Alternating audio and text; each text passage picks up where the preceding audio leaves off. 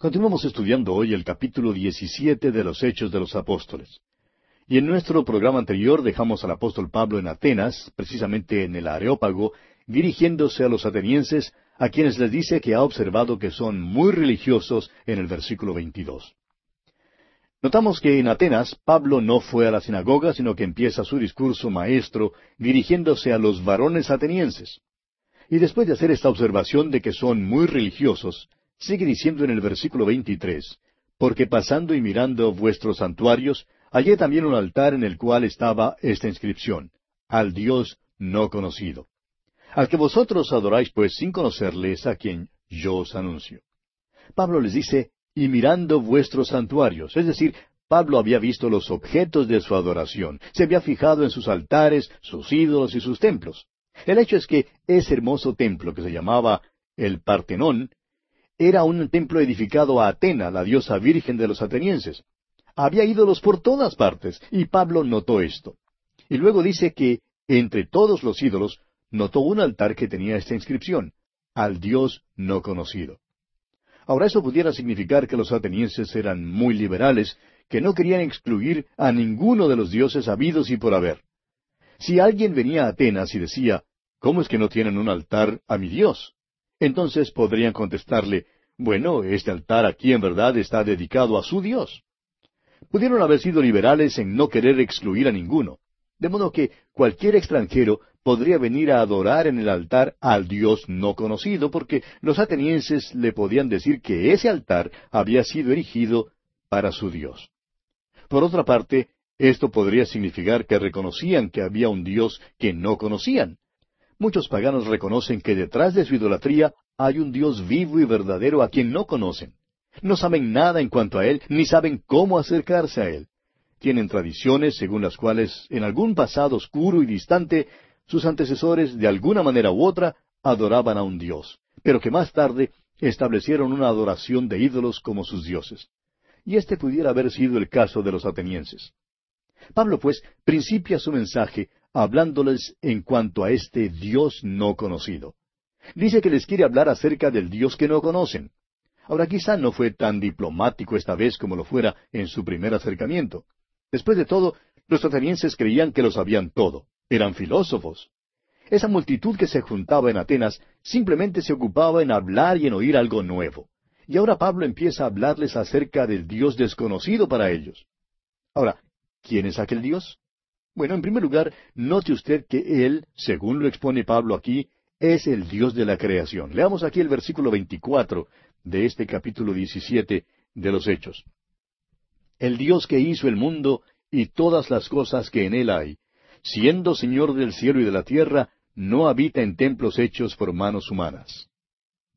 Pablo hace ahora una declaración clara con respecto a algo que Dios ha establecido con suma claridad a través de todo el Antiguo Testamento. Aun cuando Dios dio a los israelitas los modelos para el tabernáculo y para el templo, dejó muy en claro que Él no habitaría ni moraría en ellos. Salomón reconoció eso en su oración de dedicación del templo. Leemos allá en el primer libro de los Reyes, capítulo ocho, versículo veintisiete, Pero, ¿es verdad que Dios morará sobre la tierra? He aquí que los cielos, los cielos de los cielos, no te pueden contener. ¿Cuánto menos esta casa que yo he edificado? Ahora estos hombres en el Antiguo Testamento se dieron cuenta de que Dios el Creador, el Dios vivo, no podía vivir en un edificio que había sido hecho por hombres. Los hombres viven en un universo que Dios ha hecho. ¿Por qué entonces tienen la idea de que les es posible edificar un edificio en que Dios vaya a vivir? Continúa pues Pablo hablando a los atenienses y les dice aquí en el versículo 25, Ni es honrado por manos de hombres como si necesitase de algo, pues Él es quien da a todos vida y aliento y todas las cosas. Aquí Pablo da un golpe maestro. No les dice solamente que Dios es el Creador, sino que tampoco necesita nada de ellos. Aquí estaban ellos. Habían tratado de edificarle un templo. Traían sus ofrendas para aplacar a este Dios no conocido y en verdad querían alimentar a ese Dios. Querían que este Dios no conocido supiera que pensaban en Él. Ahora Pablo les dice que Dios no necesita nada de ellos de ninguna manera. Dios, por el contrario, es quien da, amigo oyente. les da a todos, le da a usted todo lo que necesita, le da la vida, le da su aliento, le ha dado el sol, la luna y las estrellas, le ha dado todas las cosas. Estos atenienses adoraban el sol. Decían que era Apolo, que venía arrastrando su carro de dos ruedas a través del cielo todos los días. Pero Pablo les dice que eso no es verdad, que el sol es algo que Dios ha hecho y es un don. Les dice pues a estos atenienses que Dios lo hizo todo. El Dios del cual Pablo habla es el Dios vivo. Él es quien ha dado todo. A propósito, también nos da la salvación. No solo nos da las cosas físicas, sino que también nos da los dones espirituales. Y continúa Pablo hablando aquí en el versículo 26 y dice, Y de una sangre ha hecho todo el linaje de los hombres, para que habiten sobre toda la faz de la tierra, y les ha prefijado el orden de los tiempos y los límites de su habitación. Se ha dado gran importancia a este asunto de una sangre, y creemos que aquí debemos disipar algunas nociones erróneas en cuanto a esto. Dios ha hecho una sola familia humana. Es importante que reconozcamos eso. Todos nosotros somos una familia debido a la creación. Sin embargo, la única hermandad que la Escritura reconoce es la hermandad de los que están en Cristo Jesús.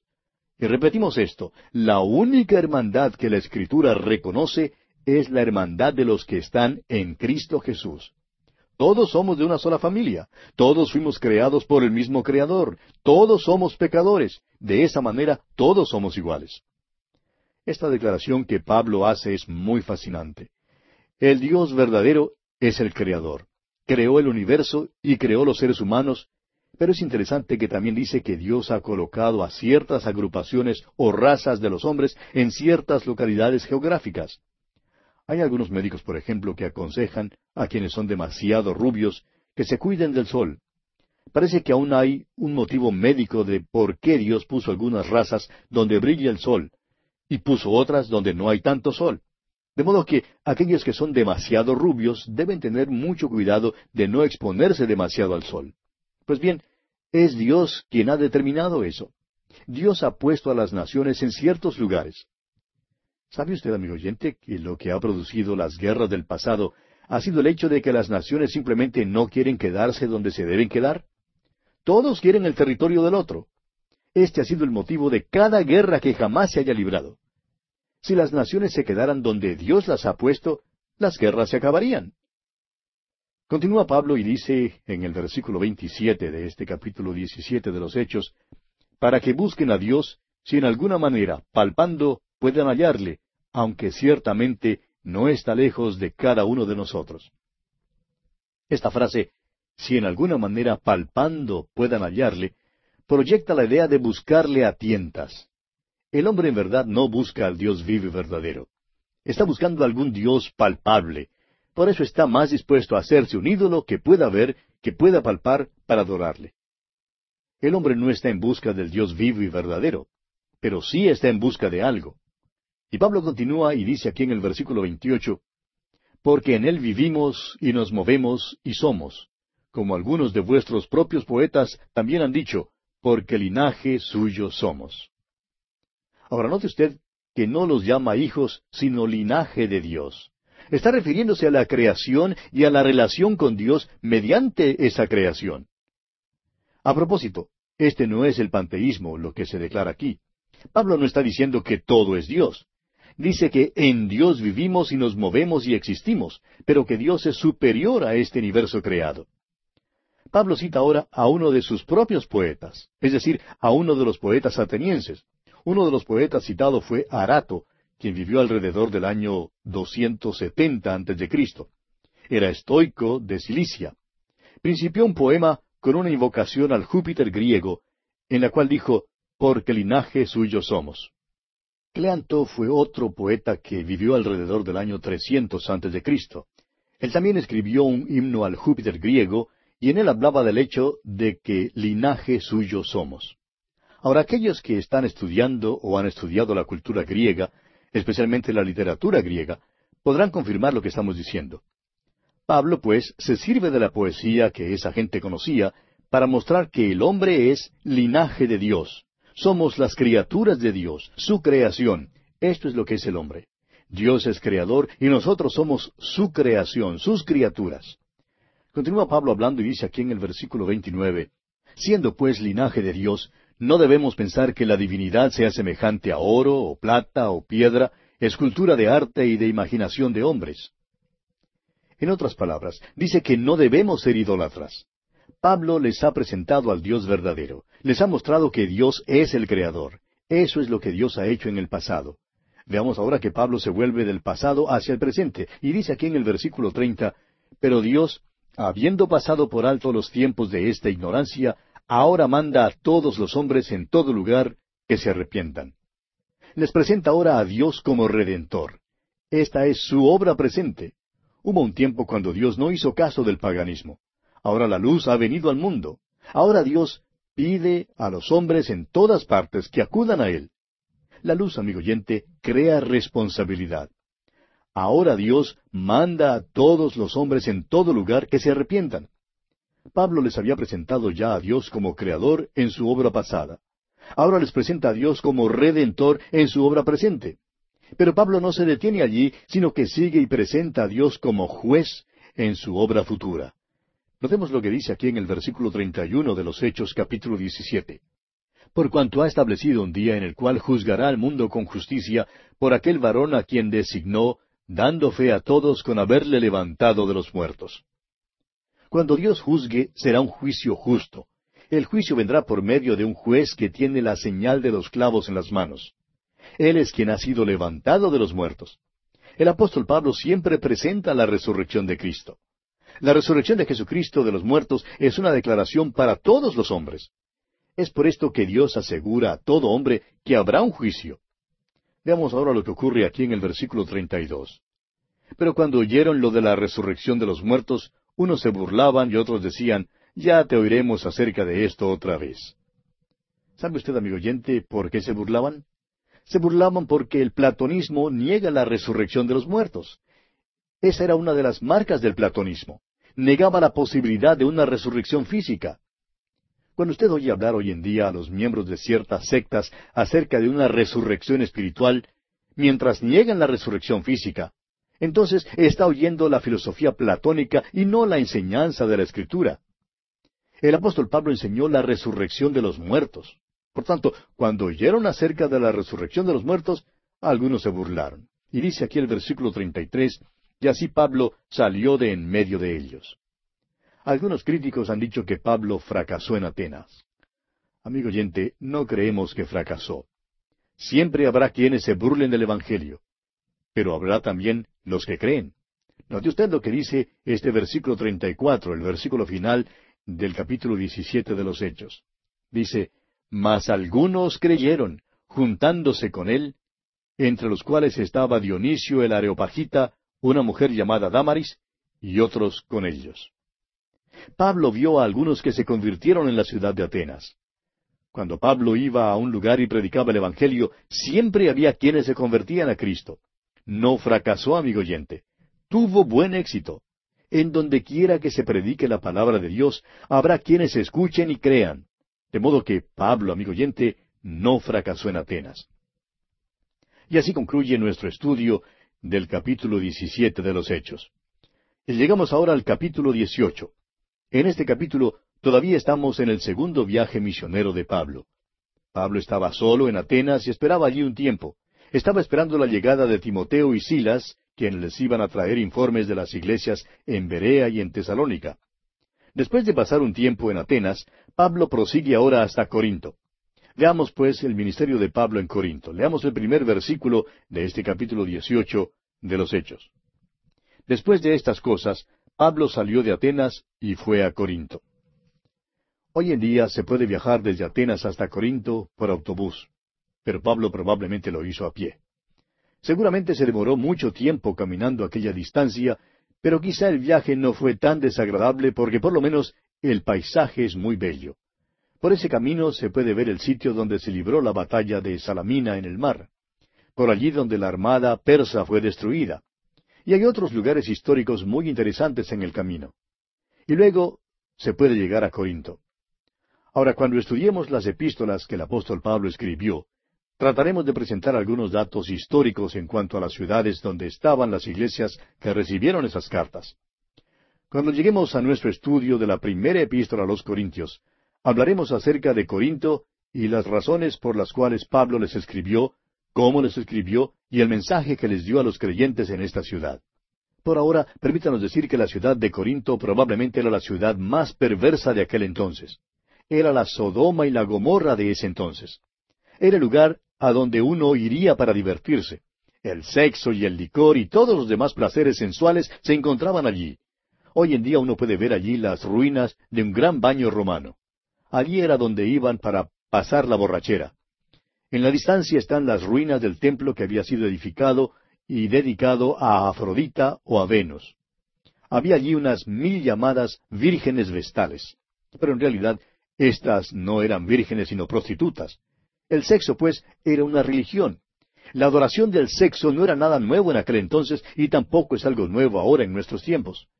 Corinto era una de las ciudades más perversas de ese día y gente venía de todas partes del imperio a la ciudad de Corinto. Había allí grandes teatros y otros centros de entretenimiento, y la gente venía a Corinto solo para divertirse. Pablo, pues, entró en Corinto durante su segundo viaje misionero y también en su tercer viaje misionero. Creemos que fue aquí donde Pablo tuvo uno de sus ministerios más efectivos. Diríamos que Pablo tuvo sus más grandes ministerios en Éfeso y en Corinto. Mientras que Éfeso era un centro de la religión, Corinto era un centro de pecado. Ambas ciudades eran grandes centros de comercio. Por tanto, Pablo vino a Corinto desde Atenas. Continuemos ahora leyendo el versículo dos de este capítulo dieciocho de los Hechos.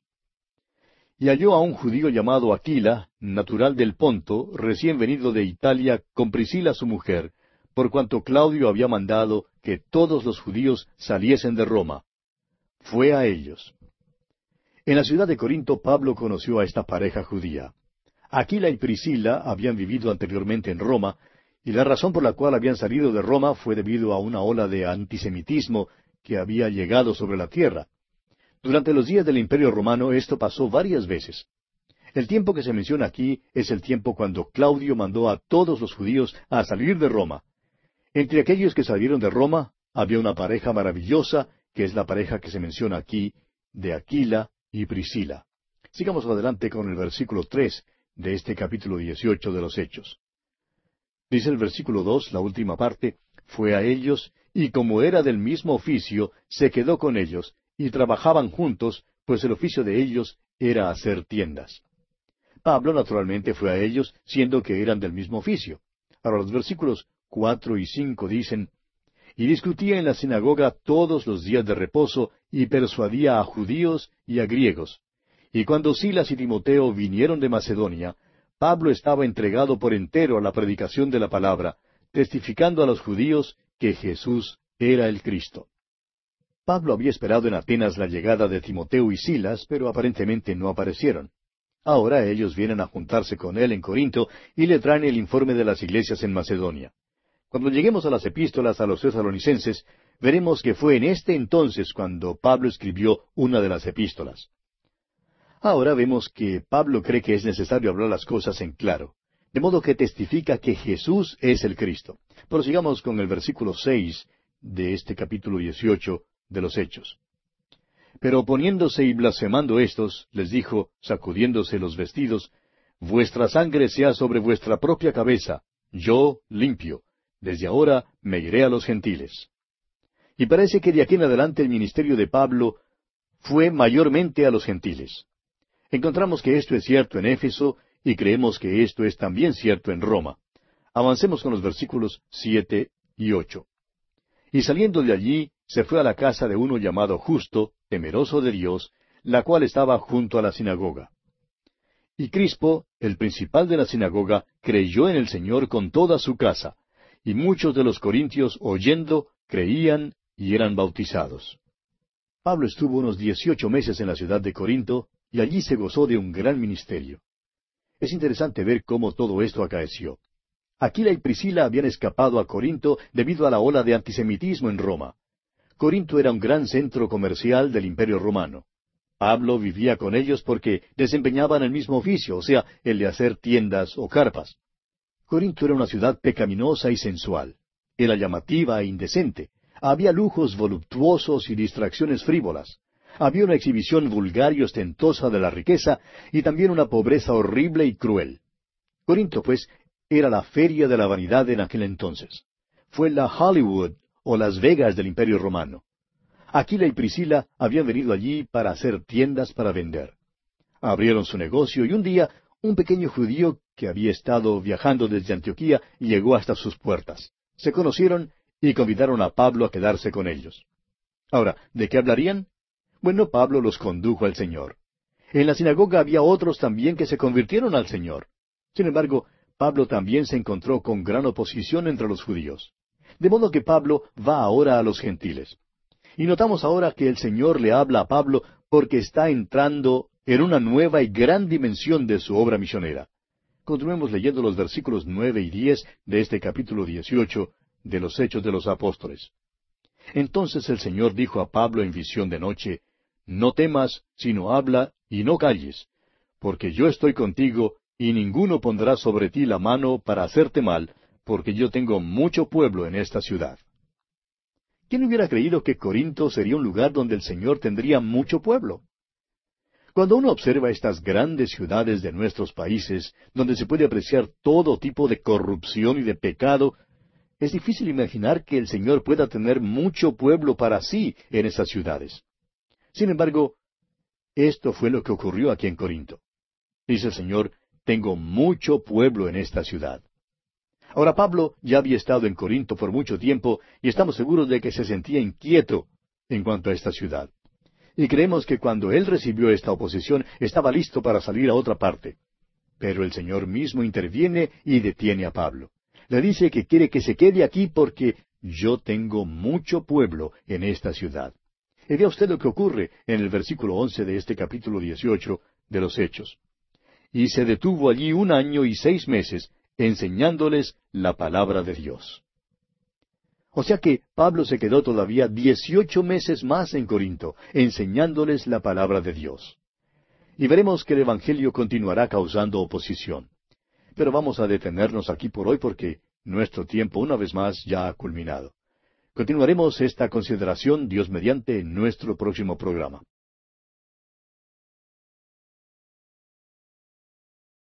Continuamos nuestro estudio del capítulo 18 de los Hechos. Y en nuestro programa anterior vimos cómo Pablo había salido de Atenas y había ido hasta Corinto. Y que allí en Corinto había conocido a una pareja, Aquila y Priscila, quienes habían escapado de Roma debido a la ola de antisemitismo que Claudio había levantado. Y vimos que Pablo fue a vivir con ellos porque ellos desempeñaban el mismo oficio de Pablo, o sea, el de hacer tiendas o carpas. Vimos también que Corinto era un gran centro comercial del Imperio romano. Era una ciudad pecaminosa y sensual. Era llamativa e indecente. Había lujos voluptuosos y distracciones frívolas. Había una exhibición vulgar y ostentosa de la riqueza y también una pobreza horrible y cruel. Corinto era, pues, la feria de la vanidad de aquel entonces. Era la Hollywood y Las Vegas del Imperio romano. Y Aquila y Priscila habían venido allí para hacer tiendas para vender. Y allí fue donde Pablo les conoció. Vimos también que Pablo les condujo al Señor y que en la sinagoga había otros también que se convirtieron al Señor. Sin embargo, Pablo también se encontró con gran oposición entre los judíos. De modo que él entonces va a los gentiles. Y vimos también que el Señor habló a Pablo porque estaba entrando ahora en una nueva y gran dimensión de su obra misionera. Y le dijo el Señor que se quedara allí en Corinto, porque tenía mucho pueblo en aquella ciudad. Ahora Pablo ya había estado en Corinto durante algún tiempo y de seguro que se sentía inquieto en cuanto a esa ciudad. Y creemos que cuando él recibió esa oposición, estaba listo a salir para otra parte, pero el Señor mismo intervino y detuvo a Pablo y le dijo que quería que se quedara en esa ciudad, porque le dijo el Señor, tengo mucho pueblo en esta ciudad. Y vimos que Pablo, en obediencia, se quedó en Corinto dieciocho meses más, enseñándoles la palabra de Dios. Ahora, una vez más, el Evangelio causa oposición. Leamos ahora el versículo doce de este capítulo dieciocho de los Hechos. Pero siendo Galión procónsul de Acaya, los judíos se levantaron de común acuerdo contra Pablo y le llevaron al tribunal. Este tribunal es el que Pablo menciona en su epístola a los Corintios. Le condujeron al tribunal y allí lanzaron su acusación contra él, diciendo aquí en el versículo trece, Este persuade a los hombres a honrar a Dios contra la ley. Ahora no querían decir ellos que Pablo hacía algo que era contrario a la ley del imperio romano, ni contrario a la ley de Corinto. Lo que querían decir era que obraba de una manera contraria a la ley del sistema mosaico. Y vemos entonces lo que ocurre. Leamos los versículos catorce al diecisiete de este capítulo dieciocho de los Hechos. Y al comenzar Pablo a hablar, Galión dijo a los judíos, Si fuera algún agravio o algún crimen enorme, oh judíos, conforme a derecho yo os toleraría. Pero si son cuestiones de palabras y de nombres y de vuestra ley, vedlo vosotros, porque yo no quiero ser juez de estas cosas. Y los echó del tribunal. Entonces todos los griegos, apoderándose de Sóstenes, principal de la sinagoga, le golpeaban delante del tribunal, pero a Galión nada se le daba de ello. Muchos han condenado a este hombre Galión. Lo describen como un juez típico e insensible de aquel entonces. Pero quisiéramos decir algo en defensa de Galión. Damos gracias a Dios por él y vamos a decirle por qué, amigo oyente. Él probablemente es la primera persona que hizo una separación entre la Iglesia y el Estado. Galión dijo que si la cuestión tocara la religión o alguna otra cosa religiosa, debían tratarla ellos mismos. Él era un magistrado romano y tenía interés en la ley romana. Pero mientras el caso no involucrara la ley romana, él no intervendría. No quería intervenir en asuntos religiosos. Les mandó a tratarlo ellos mismos. Es decir, que adoptó una política de no intervención. Y nos gusta Galión por eso. Él separó la iglesia y el Estado y no intervino. Y creímos que hizo lo correcto. No intervendría en cuanto a la libertad de Pablo de predicar en la ciudad de Corinto. Corinto era una ciudad de libertad, incluso la libertad religiosa. Y siendo que la cuestión tenía que ver con la religión, les pidió entonces que la trataran ellos mismos. Ahora dice aquí que Galión no quiso ser juez de estas cosas. Claro que no. Es un magistrado secular y no piensa entrar en la iglesia para tratar de arreglar una disputa en cuanto a la doctrina de la predestinación o la del libre albedrío. No le atañe a él, y por esa razón no entrará en eso. Continuemos ahora leyendo el versículo dieciocho de este capítulo dieciocho de los Hechos. Mas Pablo, habiéndose detenido aún muchos días allí, después se despidió de los hermanos y navegó a Siria, y con él Priscila y Aquila, habiéndose rapado la cabeza en Cencrea, porque tenía hecho voto. Hay muchos que culpan a Pablo por haber hecho un voto. Dicen que este es el hombre que predicó que no estamos bajo la ley, sino bajo la gracia, y por tanto no debe haber hecho este voto. Pero espere un momento, amigo oyente. Cualquiera que diga esto en cuanto a Pablo, en realidad hace una pequeña ley para Pablo. Tales personas están diciendo que Pablo debía hacer las cosas de acuerdo a lo que ellos piensan. Y bajo la gracia, amigo oyente, si usted quiere hacer un voto, muy bien puede hacerlo. Y si no quiere hacer un voto, pues no tiene que hacerlo. Pablo nunca obligó a nadie a hacer un voto. El hecho es que dijo muy enfáticamente que nadie tiene que hacer eso. Pero si Pablo quiere hacer un voto, eso le atañe a él. Esa es la maravillosa libertad que tenemos hoy en día bajo la gracia de Dios. Permítanos decir, amigo oyente, que hay muchos super santos por allí que forman pequeñas asociaciones exclusivistas y que dictan algunas leyes. Dicen que no se puede hacer esto ni se puede hacer aquello.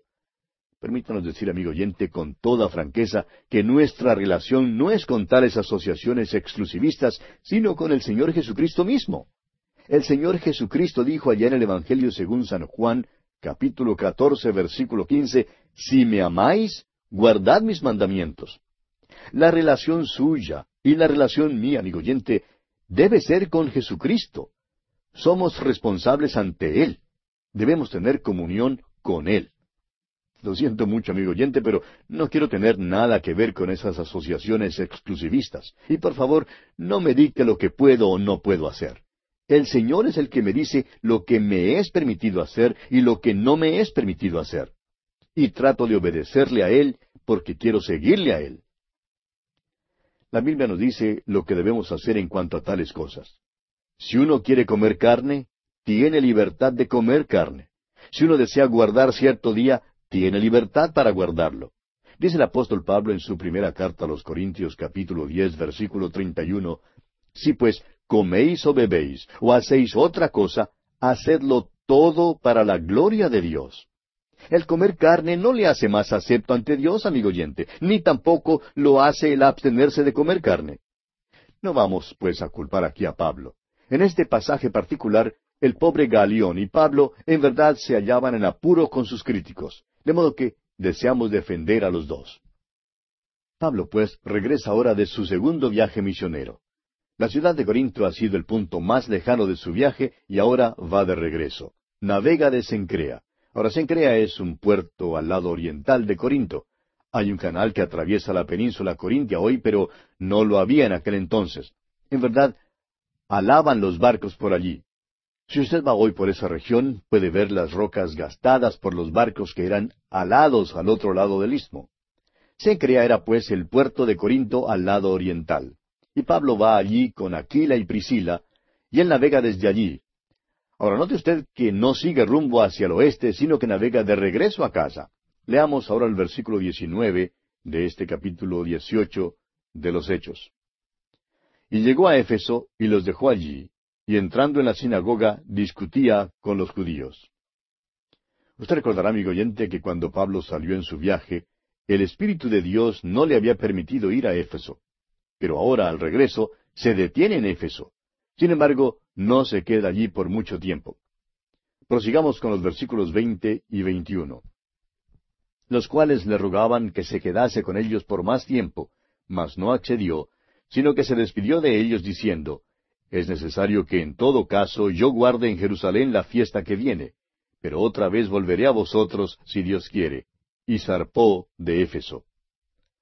Ahora quizá alguien se preguntará otra vez por qué Pablo guardaba las fiestas judías.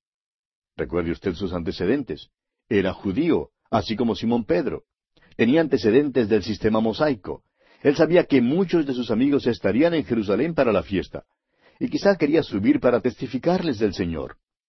Él cree que le es necesario en todo caso guardar esta fiesta en Jerusalén. Sin embargo, Pablo está bajo la gracia, y amigo oyente, si él quiere guardarla, eso le atañe a él. De todos modos, notemos que Pablo vio que se le había abierto una puerta grande y eficaz en Éfeso. Pablo tenía corazón de misionero y quería regresar a ellos. Éfeso era una de las grandes ciudades del Imperio romano. Sigamos adelante ahora con el versículo 22 de este capítulo 18 de los Hechos. Habiendo arribado a Cesarea, subió para saludar a la iglesia y luego descendió a Antioquía. Vemos pues que Pablo desembarcó en Cesarea. Ahora, Cesarea y Jope eran los puertos de donde uno subiría a Jerusalén. Se fue pues a Jerusalén y dio allí su informe. Luego volvió al norte, a su iglesia que estaba en Antioquía. Y esto concluye el segundo viaje misionero de Pablo. Ahora fíjese usted que enseguida Pablo sale en su tercer viaje misionero. Leamos el versículo 23 de este capítulo 18 de los Hechos. Y después de estar allí algún tiempo, salió recorriendo por orden la región de Galacia y de Frigia, confirmando a todos los discípulos. Este es ahora el tercer viaje de Pablo a través de Galacia. Veremos que también incluirá la ciudad de Éfeso en su tercer viaje misionero y que tendrá allí un gran ministerio. Pero veremos que mientras tanto otro ha entrado en Éfeso. Es otro gran predicador de la iglesia primitiva. No es tan conocido como Pablo, pero podremos aprender mucho acerca de él. Creemos que todo lo que las escrituras dicen en cuanto a este hombre Apolos es bueno. Leamos pues el versículo 24 de este capítulo 18 de los Hechos. Llegó entonces a Éfeso un judío llamado Apolos, natural de Alejandría, varón elocuente, poderoso en las Escrituras. Ahora Apolos era judío, y por tanto tenía los antecedentes de la ley. Su nombre era Apolos, un nombre griego, de modo que era helenista de la diáspora. Sin embargo, no había nacido en Grecia ni en aquella región de Macedonia. Nació en Alejandría, en la parte norte de África, que en realidad está en el norte de Egipto. Ahora Alejandría era una ciudad fundada por Alejandro Magno era uno de los grandes centros de la cultura griega. Allí había una gran universidad y también una de las mejores bibliotecas de todo el mundo. Fue allí donde la versión griega del Antiguo Testamento de los setenta fue traducido, Esa es la versión que se conoce como la Septuaginta. Había un templo judío en Alejandría, y este llegó a ser uno de los grandes centros de la iglesia primitiva junto con Jerusalén y Antioquía. Ahora, Alejandría tenía mucha importancia durante algunos siglos de la historia de la iglesia primitiva. Atanasio, Tertulio y Agustín, tres grandes hombres de la iglesia primitiva, eran de allí. Filo era contemporáneo de Apolos. Él había mezclado la filosofía griega con el judaísmo, o sea, que combinó el platonismo y el judaísmo. Y todas estas cosas sin duda influyeron en la formación de Apolos. Ahora se nos dice que Apolos era un hombre elocuente y un gran predicador. También era poderoso en las escrituras, es decir, conocía muy bien el Antiguo Testamento. Continuemos ahora con el versículo 25 de este capítulo 18 de los Hechos. Este había sido instruido en el camino del Señor, y siendo de espíritu fervoroso, hablaba y enseñaba diligentemente lo concerniente al Señor, aunque solamente conocía el bautismo de Juan. Había sido instruido en el camino del Señor, dice aquí. Esto quiere decir que había tenido una educación formal en las Escrituras, pero no quiere decir en ninguna manera que hubiese recibido una revelación directa. Él hablaba con fervor de espíritu, o sea que tenía una verdadera pasión para las cosas de Dios. Este es el testimonio que se da en cuanto a él. Francamente, amigo oyente, tenemos que concluir que Apolos era un gran hombre, un hombre sobresaliente. Este hombre hablaba y enseñaba diligentemente lo concerniente al Señor. Enseñaba todo lo que había aprendido de las Escrituras. ¿Qué más sabía? Bueno, sabía del bautismo de Juan. Había oído hablar acerca de eso. Pero aparentemente no había oído hablar acerca de Jesús. Era un gran predicador y enseñaba todo lo que conocía.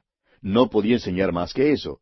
Y el versículo 26 nos dice, y comenzó a hablar con denuedo en la sinagoga, pero cuando le oyeron Priscila y Aquila, le tomaron aparte y le expusieron más exactamente el camino de Dios. O sea que Priscila y Aquila convidaron a Apolos a su casa para comer con ellos después del culto. Vieron que él no había oído hablar acerca de Jesús y por tanto le contaron acerca de él. Continuemos con el versículo 27 de este capítulo 18 de los Hechos. Y queriendo él pasar a Acaya, los hermanos le animaron y escribieron a los discípulos que le recibiesen. Y llegado él allá, fue de gran provecho a los que por la gracia habían creído. Apolos era un hombre con muchos talentos. Pero antes de aquel tiempo en que Aquila y Priscila le llevaron a casa para comer, no conocía el Evangelio de la gracia de Dios. Y aquí tenemos, pues, un caso en que una mujer ayudó mucho a un predicador ella le enseñó algo que él no sabía. Y el versículo 28 dice, porque con gran vehemencia refutaba públicamente a los judíos, demostrando por las escrituras que Jesús era el Cristo. Aquí tiene usted la declaración número doce en cuanto a Apolos. Aceptó a Jesucristo como su Mesías, había conocido el Antiguo Testamento y había sabido del bautismo de Juan. Y ahora, cuando Aquila y Priscila le testificaron acerca de Jesús, él creyó. Luego, con su profundo conocimiento del Antiguo Testamento, le fue posible predicar a los judíos, enseñándoles por medio de las Escrituras que Jesús era el Cristo. Y así concluye el capítulo 18 de los Hechos de los Apóstoles. Llegamos ahora al capítulo 19. Y en este capítulo tenemos el tercer viaje misionero de Pablo. Ya notamos que el relato sobre el tercer viaje misionero de Pablo comienza en realidad en el capítulo 18, versículo 23, donde se nos dice que salió nuevamente de Antioquía. Siguió por la misma ruta de gran parte de sus primeros dos viajes misioneros y pasó por el país de Galacia, y luego por Frigia, fortaleciendo a los discípulos que vivían en estas regiones. Desde allí se dirigió a Éfeso, donde, como veremos ahora, pudo cumplir un gran ministerio. Leamos pues los primeros dos versículos de este capítulo diecinueve de los Hechos. Aconteció que entre tanto que Apolos estaba en Corinto, Pablo, después de recorrer las regiones superiores, vino a Éfeso y hallando a ciertos discípulos les dijo, ¿Recibisteis el Espíritu Santo cuando creísteis? Y ellos le dijeron, Ni siquiera hemos oído si hay Espíritu Santo. Usted recordará que Pablo había pasado por Éfeso en su viaje de regreso de su segundo viaje misionero y que les había dicho que volvería a ellos si Dios se lo permitía. No se había quedado en Éfeso previamente y no había tenido ningún ministerio allí. Ahora regresa a Éfeso, pero le ha precedido el gran predicador Apolos, como lo vimos en el capítulo anterior. Al comienzo, Apolos no conocía nada acerca de la muerte ni de la resurrección de Jesucristo. Recuerde usted que Aquila y Priscila tuvieron que tomarle aparte y contarle, tuvieron que hablarle acerca de Jesús. Todo lo que Apolos había predicado hasta entonces era el bautismo de Juan. Y eso era todo lo que conocía. Como resultado de esto, los que habían oído su prédica habían sido instruidos solamente hasta el tema del arrepentimiento y el bautismo de Juan, por tanto, no habían recibido el Espíritu Santo. Pablo pues descubrió esto ahora en su venida a Éfeso. Y les dice, ¿recibisteis el Espíritu Santo cuando creísteis? Ellos contestaron que ni siquiera habían oído si había un Espíritu Santo. Habían sido instruidos solo hasta el bautismo de Juan. No habían sido instruidos en cuanto al Señor Jesús y no sabían nada acerca de Pentecostés. Entonces, dice aquí el versículo tres, entonces dijo, ¿en qué pues fuisteis bautizados? Ellos dijeron, en el bautismo de Juan. Es que estos discípulos habían sido bautizados, pero todavía no habían sido salvados. No habían recibido el Espíritu Santo porque no eran salvos. Ve usted, amigo oyente, que en el momento en que usted confía en el Señor Jesucristo, usted es regenerado por el Espíritu de Dios. El Espíritu de Dios viene a morar en usted y así es sellado por el Espíritu Santo y bautizado en el cuerpo de creyentes por medio del Espíritu Santo. Esto sucede en el momento preciso en que usted cree y confía en Cristo. Pablo descubrió que eso no había pasado con esta gente. Ahora Pablo les explica que es necesario confiar en el Señor Jesucristo para ser salvos. Y como lo veremos ahora, muchos respondieron a su mensaje y creyeron. Leamos ahora los versículos cuatro y cinco de este capítulo diecinueve de los Hechos. Dijo Pablo, Juan bautizó con bautismo de arrepentimiento, diciendo al pueblo que creyesen en aquel que vendría después de él, esto es, en Jesús el Cristo. Cuando oyeron esto, fueron bautizados en el nombre del Señor Jesús. El bautismo de Juan era un bautismo de arrepentimiento. Era una preparación para la venida del Señor Jesucristo. Ahora, estos se convierten a Cristo y son salvos por primera vez. No habían sido salvos bajo el ministerio de Apolos porque él tampoco conocía nada acerca de Cristo cuando les predicó. Algunos creen que son salvos y que luego más tarde reciben el Espíritu Santo. Pero según la Biblia, esa no es la verdad, amigo oyente creemos que usted se dará cuenta que estos aquí que se mencionan no habían sido salvos en verdad. Sigamos adelante con los versículos seis y siete de este capítulo diecinueve de los Hechos. Y habiéndoles impuesto Pablo las manos, vino sobre ellos el Espíritu Santo, y hablaban en lenguas y profetizaban. Eran, por todos, unos doce hombres. A estos hombres ahora les fue posible hablar en lenguas, y les fue posible predicar o testificar creemos que testificaron en lenguas que podían ser comprendidas. Éfeso era una ciudad políglota del Imperio romano. Allí había representados muchos idiomas, así como los había en el día de Pentecostés. Se encontraban en esa costa muchos del oriente y del occidente. Éfeso era una de las grandes ciudades de aquel entonces. A estos hombres, pues, les fue posible testificar a esta gente. Dice aquí que había doce hombres. Este fue el principio del ministerio en Éfeso. Pablo tenía un gran ministerio en Corinto y un gran ministerio en Éfeso. Y este aquí fue el principio. Prosigamos ahora con los versículos ocho al diez de este capítulo diecinueve de Hechos. Y entrando Pablo en la sinagoga, habló con denuedo por espacio de tres meses, discutiendo y persuadiendo acerca del reino de Dios. Pero endureciéndose algunos y no creyendo, maldiciendo el camino delante de la multitud, se apartó Pablo de ellos y separó a los discípulos, discutiendo cada día en la escuela de uno llamado Tirano. Así continuó por espacio de dos años, de manera que todos los que habitaban en Asia, judíos y griegos, oyeron la palabra del Señor Jesús. Pablo tuvo que salir de la sinagoga porque recibió mucha oposición.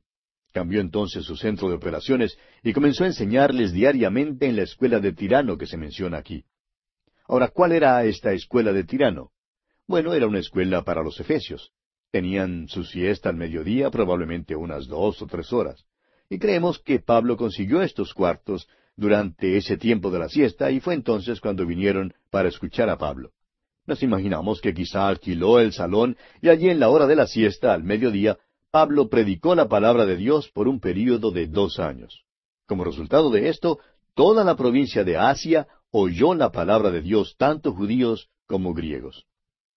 Esto nos da algún concepto de cómo la palabra de Dios crecía en ese tiempo. Al parecer, desde este lugar ventajoso, la iglesia en Colosas tuvo sus comienzos. Es que Pablo les escribió a los colosenses de la misma manera como escribió a los romanos, sin haberles visitado antes. Sin embargo, Pablo fue el fundador de esas iglesias. ¿Cómo puede ser? Bueno, pues por medio del hecho sencillo de que en la escuela de Tirano el Evangelio se proclamó y entró entonces en todas partes. Ahora sabemos que los corintios habían deseado que Pablo les visitara, pero él les escribió diciendo allá en su primera carta a los Corintios, capítulo 16, versículos siete al nueve, porque no quiero veros ahora de paso, pues espero estar con vosotros algún tiempo, si el Señor lo permite. Pero estaré en Éfeso hasta Pentecostés, porque se me ha abierto puerta grande y eficaz, y muchos son los adversarios. Por dos años el Evangelio se proclamó en Éfeso a fin de que todo el mundo lo pudiese escuchar en la provincia de Asia. Creemos que las siete iglesias de Asia Menor debieron su existencia a la predicación del apóstol Pablo en este lugar. Y creemos que podemos decir con certeza que aquí fue donde Pablo tuvo su ministerio más grande de toda su vida tan admirable. Y bien, amigo oyente, aquí vamos a detenernos por hoy porque nuestro tiempo ya ha tocado a su fin. Continuaremos, Dios mediante, considerando este capítulo 19 de los Hechos en nuestro próximo programa.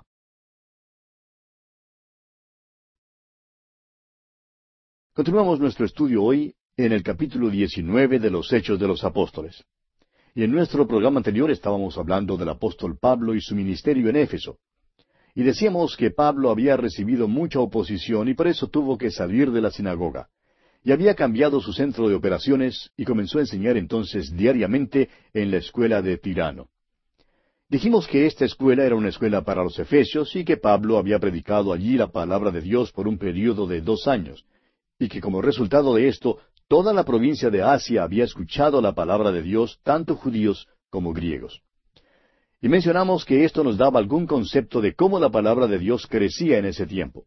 Al parecer, desde este lugar ventajoso, la iglesia de Colosas tuvo sus comienzos. Es que Pablo les escribió a los colosenses de la misma manera que escribió a los romanos, es decir, sin haberles visitado antes. Sin embargo, Pablo fue el fundador de esas iglesias. Ahora, ¿cómo puede ser esto? Bueno, dijimos que por medio del hecho sencillo de que en la escuela de Tirano se había proclamado el Evangelio y entonces había entrado en todas partes.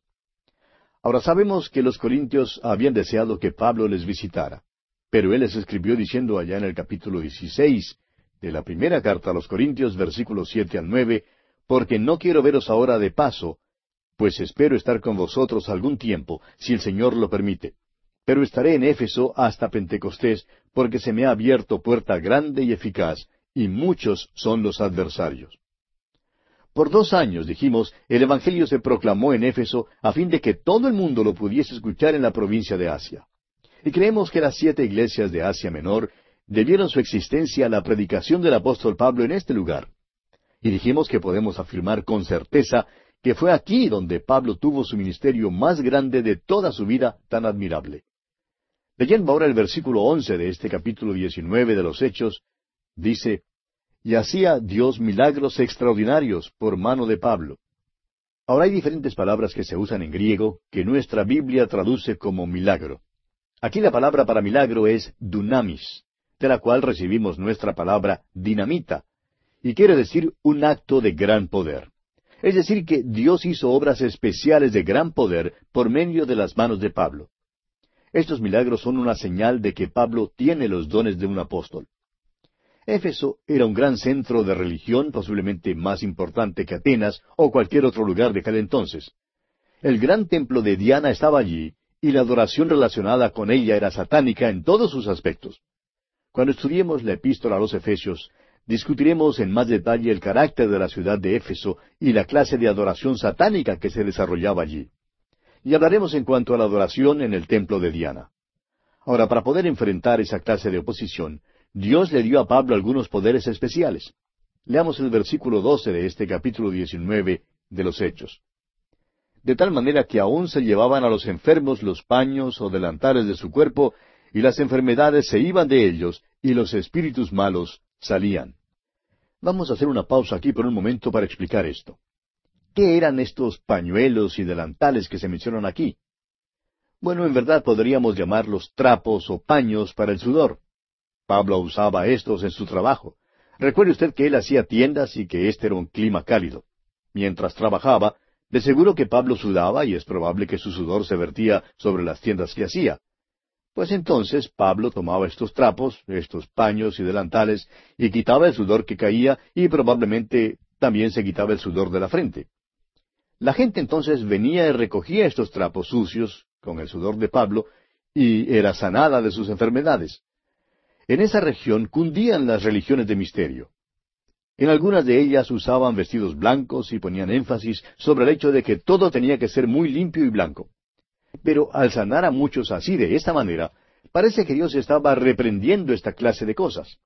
Dios usó estos trapos sucios de sudor para sanar a los enfermos. Y esto revela el poder especial que le fue dado al apóstol Pablo. Ahora que sepamos, este es el único incidente de este tipo que jamás haya ocurrido. Y esto incluye los tiempos nuestros en que vivimos. Es casi blasfemo, amigo oyente, que alguien diga que tiene el poder de enviarle a uno un pequeño pañuelo y que ese pañuelo tenga algún poder especial. Estos paños mencionados aquí no eran lo que llamaríamos pañuelos hoy en día. Eran trapos sucios de sudor. Dios los utilizó para reprender a las religiones paganas de aquel entonces. Los enfermos eran sanados y los espíritus malos salían de los que padecían estas cosas cuando recogían estos trapos sucios de sudor. Bien, continuemos ahora con el versículo 13. Pero algunos de los judíos, exorcistas ambulantes, intentaron invocar el nombre del Señor Jesús sobre los que tenían espíritus malos, diciendo, Os conjuro por Jesús, el que predica Pablo. Cuando vieron lo que Pablo hacía, trataron de duplicarlo. Y note usted ahora lo que ocurre aquí en los versículos catorce y quince. Había siete hijos de un tal Eseba, judío, jefe de los sacerdotes, que hacían esto. Pero respondiendo el espíritu malo dijo, A Jesús conozco y sé quién es Pablo, pero vosotros, ¿quiénes sois? Fíjese que estos eran hijos de un sacerdote, o sea que hasta los sacerdotes se habían metido en esta clase de cosas. La palabra griega aquí para conozco es ginosco, y no implica un conocimiento por la fe, simplemente significa que el espíritu malo sabía quién era Jesús. Ahora el versículo 16 dice, y el hombre en quien estaba el espíritu malo saltando sobre ellos y dominándolos, pudo más que ellos, de tal manera que huyeron de aquella casa desnudos y heridos. El esfuerzo de los hijos de Seba por tratar de duplicar los milagros de Pablo fracasó, y causó humillación y daño, y al parecer les dio pena. Veamos el versículo 17 ahora. Y esto fue notorio a todos los que habitaban en Éfeso, así judíos como griegos, y tuvieron temor todos ellos, y era magnificado el nombre del Señor Jesús. Se puede ver con toda claridad el resultado de esto. El nombre del Señor Jesús se divulgó a través de toda esa ciudad pagana. Éfeso era una gran ciudad y dice aquí que todos tuvieron temor. Los milagros que Pablo y los otros apóstoles hacían no eran como los milagros que se cuentan hoy en día. ¿Quiénes fueron los que se quedaron conmovidos por estas cosas? Hay historias de milagros que tienen lugar en nuestras grandes ciudades pero no hacen ningún efecto, ni ninguna impresión sobre sus habitantes paganos. En Éfeso, el nombre del Señor Jesús fue magnificado, y tememos que el nombre de Jesús no es magnificado en estas grandes ciudades hoy en día. Continuemos ahora con los versículos 18 y 19 de este capítulo 19 de los Hechos. Y muchos de los que habían creído venían, confesando y dando cuenta de sus hechos. Asimismo, muchos de los que habían practicado la magia trajeron los libros y los quemaron delante de todos, y hecha la cuenta de su precio, hallaron que era cincuenta mil piezas de plata. Eso tendría un valor hoy en día de unos ocho mil dólares. Es así que era una verdadera fogata, una fogata de ocho mil dólares, amigo oyente. Y eso fue lo que ocurrió en Éfeso. Sigamos adelante con los versículos veinte al veintidós de este capítulo diecinueve de los Hechos. Así crecía y prevalecía poderosamente la palabra del Señor. Pasadas estas cosas, Pablo se propuso en espíritu ir a Jerusalén, después de recorrer Macedonia y Acaya, diciendo, Después que haya estado allí, me será necesario ver también a Roma.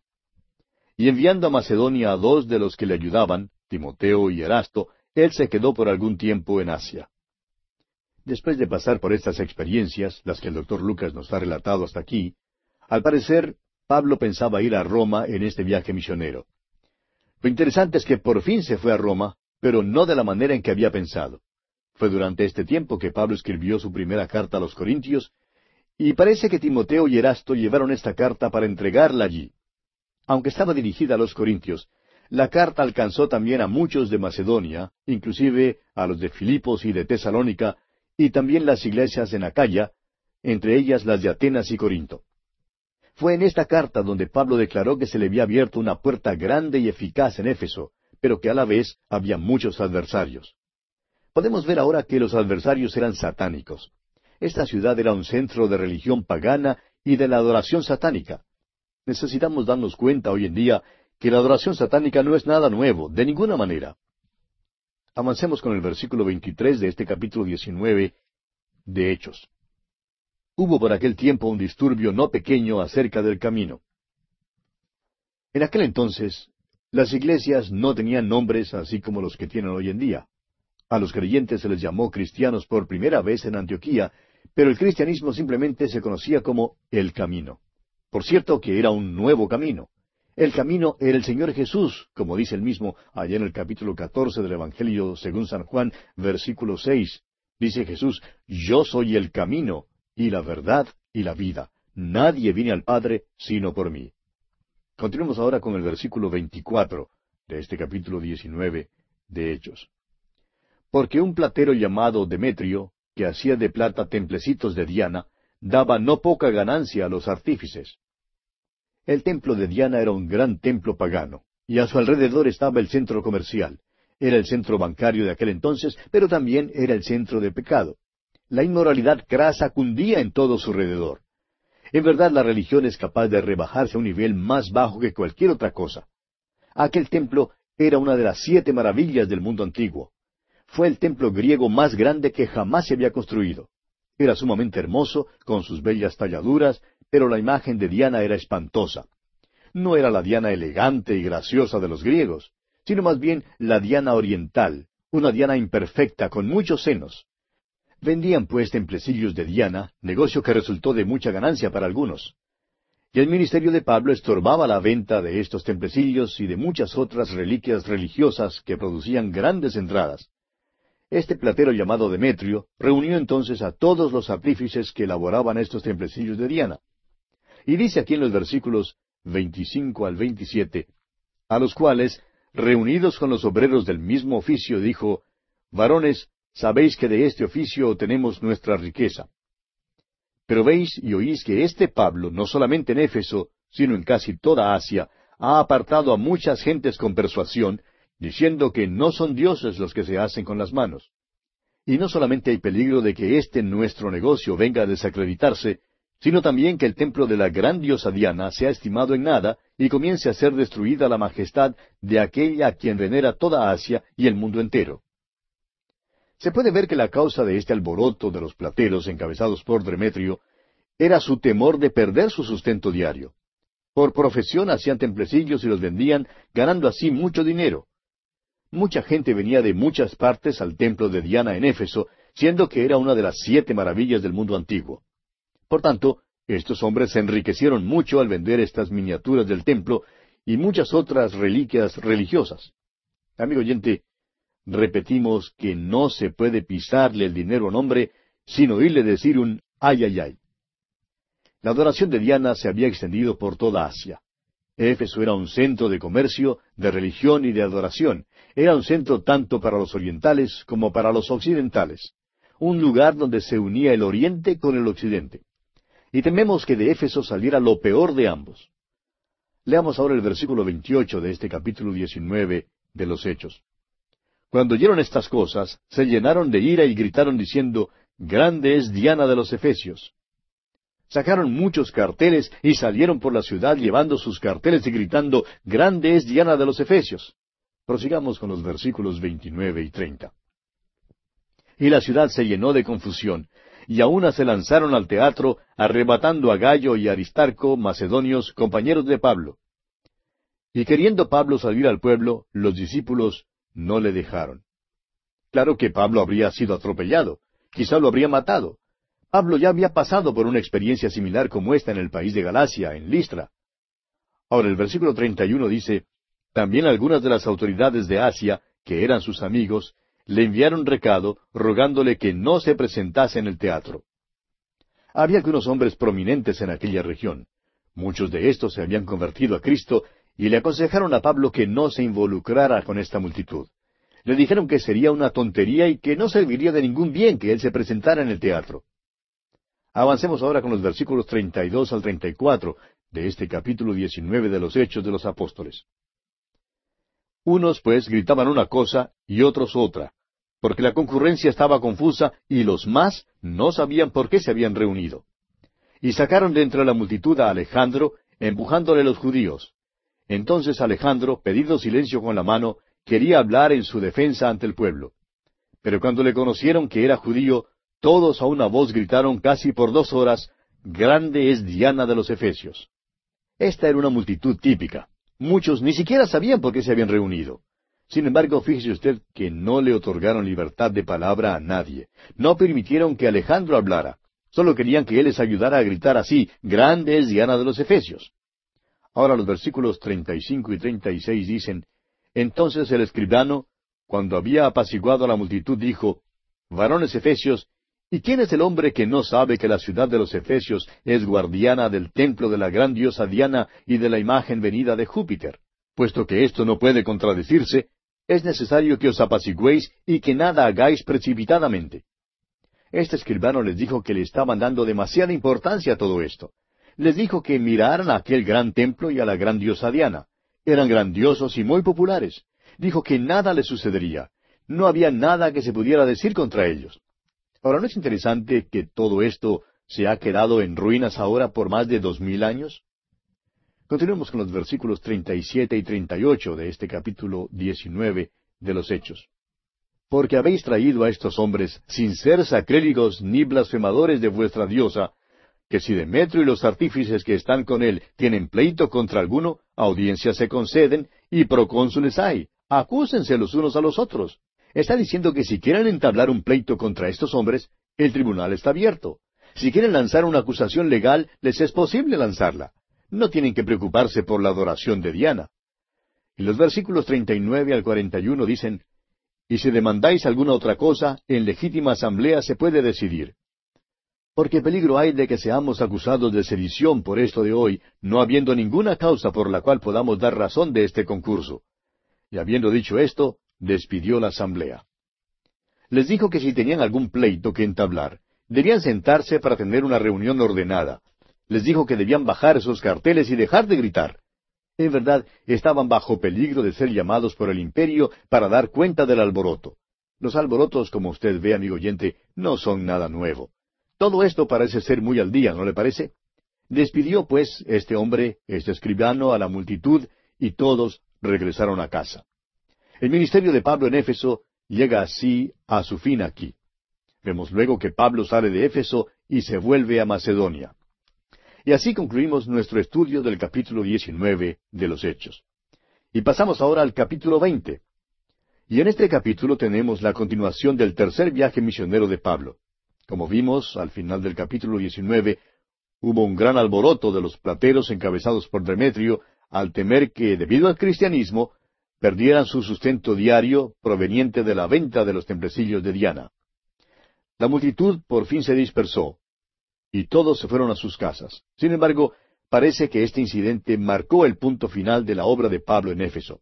Leamos los primeros dos versículos de este capítulo veinte de los Hechos. Después que cesó el alboroto, llamó Pablo a los discípulos, y habiéndolos exhortado y abrazado, se despidió y salió para ir a Macedonia. Y después de recorrer aquellas regiones y de exhortarles con abundancia de palabras, llegó a Grecia. Esto quiere decir que Pablo visitó nuevamente Atenas y a Corinto. Continuemos con los versículos tres y cuatro. Después de haber estado allí tres meses, y siéndole puestas acechanzas por los judíos para cuando se embarcase para Siria, tomó la decisión de volver por Macedonia. Y le acompañaron hasta Asia Sópater de Berea, Aristarco y Segundo de Tesalónica, Gallo de Derbe y Timoteo, y de Asia, Tíquico y Trófimo. Todos estos son creyentes que se habían convertido a Cristo bajo el ministerio de Pablo. Y ahora él tiene una verdadera delegación. Estos hombres a su vez han llegado a ser misioneros. Y el versículo cinco nos dice, Estos, habiéndose adelantado, nos esperaron en Troas. El doctor Lucas todavía estaba con Pablo mientras los otros prosiguieron hasta Troas. Ahora Pablo regresa de Éfeso en su tercer viaje misionero, y veremos que viajará hasta llegar a Jerusalén. Es preciso reconocer que cuando Pablo pasó por Grecia y Macedonia, visitó a todas las iglesias que había fundado allí. Para hacer esto, tuvo que visitar las ciudades de Atenas, Corinto, Tesalónica, Berea y Filipos. Además, Pablo visitó a todas las iglesias que estaban en Europa, o por lo menos en la región europea de su tercer viaje.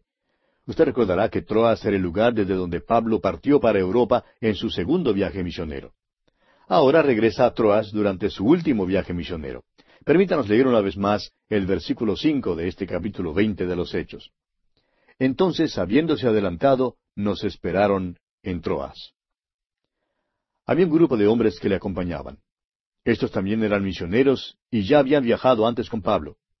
Creemos que cuando Pablo tenía un ministerio en un lugar como Corinto, estos hombres salían y trabajaban proclamando la palabra en los distritos rurales. Leemos en la epístola a los Colosenses capítulo uno versículo seis acerca del hecho de que la palabra de Dios ya se había proclamado al mundo de aquel entonces. Leemos allí que ha llegado hasta vosotros, así como a todo el mundo, y lleva fruto y crece también en vosotros desde el día que oísteis y conocisteis la gracia de Dios en verdad. Parece increíble, pero era cierto. Aquella frase a todo el mundo no era un mero gesto oratorio. Significa todo el imperio romano, porque este era el mundo de aquel entonces y la palabra de Dios se había promulgado a través de todo el mundo romano. Lo que tenemos aquí en el libro de los Hechos es un relato muy limitado de la obra misionera que se llevó a cabo. Recibimos solo un conocimiento parcial aquí y tenemos que reconocer que había otros que trabajaban con los apóstoles. El libro de los Hechos descubre la obra de Pedro y de Pablo como puntos culminantes. Pedro como el apóstol a los judíos y Pablo como el apóstol a los gentiles. Sigamos adelante con el versículo seis de este capítulo veinte de los Hechos. Y nosotros, pasados los días de los panes sin levadura, navegamos de Filipos, y en cinco días nos reunimos con ellos en Troas, donde nos quedamos siete días. Es interesante que el viaje en que se demoraron cinco días, ahora los turistas lo pueden hacer como en cincuenta minutos. Cuán diferentes son los medios de transporte en el día de hoy. Ahora, los medios de transporte puede que sean más eficientes, pero ¿es más efectivo nuestro ministerio? Prosigamos con el versículo siete. El primer día de la semana, reunidos los discípulos para partir el pan, Pablo les enseñaba, habiendo de salir al día siguiente, y alargó el discurso hasta la medianoche. Ahora hay varias cosas aquí que quisiéramos decir en cuanto a este versículo. Queremos que usted observe en primer lugar que fue un primer día de la semana en que se reunieron. La iglesia primitiva ya tenía la costumbre de reunirse en el primer día de la semana. Más tarde veremos que Pablo dice a los corintios que deben traer sus ofrendas en el primer día de la semana. Dice allá en su primera carta a los Corintios, capítulo 16, versículo 2, Cada primer día de la semana, cada uno de vosotros ponga aparte algo, según haya prosperado, guardándolo, para que cuando yo llegue no se recojan entonces ofrendas. En nuestro versículo aquí, en el libro de los Hechos, leemos, el primer día de la semana, reunidos los discípulos para partir el pan. Esto quiere decir que celebraban la Santa Cena los días domingos. Fue en este día cuando Pablo les predicó. La iglesia primitiva, pues, se reunía el primer día de la semana. Y vamos a detenernos aquí, amigo oyente, porque ya nuestro tiempo ha llegado a su fin.